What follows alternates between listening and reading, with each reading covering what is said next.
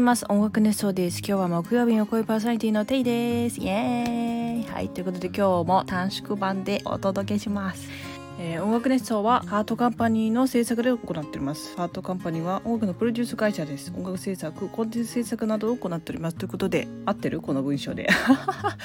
はい。えー、っとですね今日はあのまあえー、っとボールペンのインクについての話をしようと思います。まあえ、っとそうなんかねいつも私はそのボールペンを使うのがすごい好きでこうちょっとね重みのあるあの金属のこう重みのあるペンが好きなんですね。でまあその何本かあるうちの1本の話なんですけど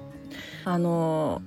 なんだろうこうちょっとね今使ってて色色がねこうかすれてきているというかその例えばこう文字を書くときにこうカーブの部分になるとこうちょっとインクがね途切れちゃったりする状態のボールペンがあったんです。でああもうそろそろ終わりかななんて思ってそう。まあなんかもうちょっといけるかなとかって思いながらまだ使ってる部分もあったんだけどそのなんかまあもうそろそろ変えなきゃいけないから芯芯どこのメーカーだっけなとかってちょっと見たくなってあのまあ芯をね取り出したらあのまだまだね黒い部分が健在だったんですよ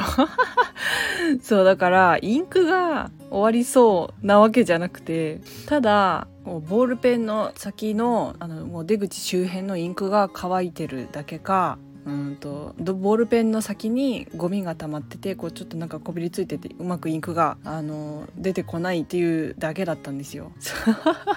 そうだからなんかねよくボールペンであるのがこうインクがあのあまり出なくなってこう文字を書いた状態を見てあもうこれダメかなって思ってそして使わなくなるっていう流れってやっぱあるじゃないですか。そうででもなんか実はまだまだたくさん力を蓄えていることもあって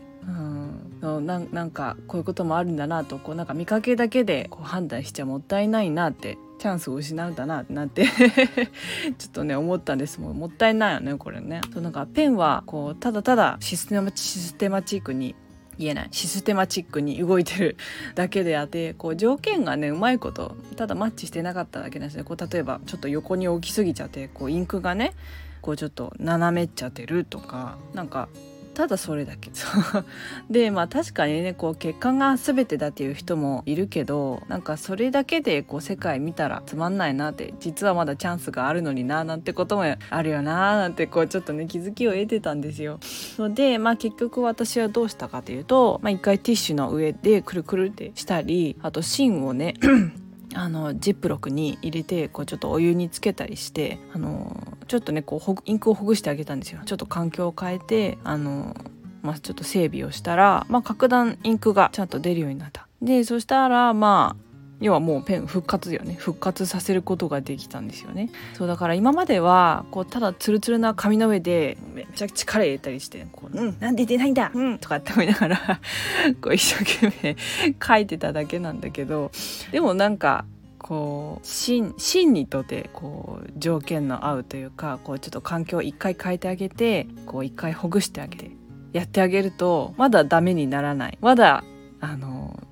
文字を書くということができる状態に戻れるっていうね。そう。なんかねこうやっぱ他のペンと比べたら、まあ、色は薄かったかもしれないけど正しくケアしてあげると実はまだまだすごい能力を持ってることもあるんだよっていうね。そうだよなって思いながら。そうだからねこうなんか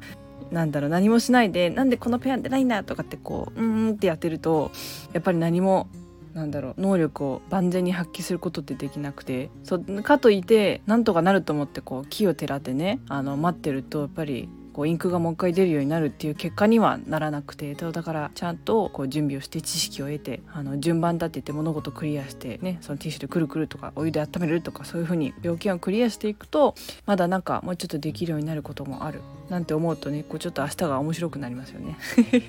なんてボールペンから気づきを得ました。こうね。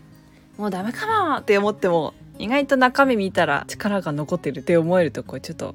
ワクワクするね。嬉しくなりますね。はい。ということで今日はおしまい。またね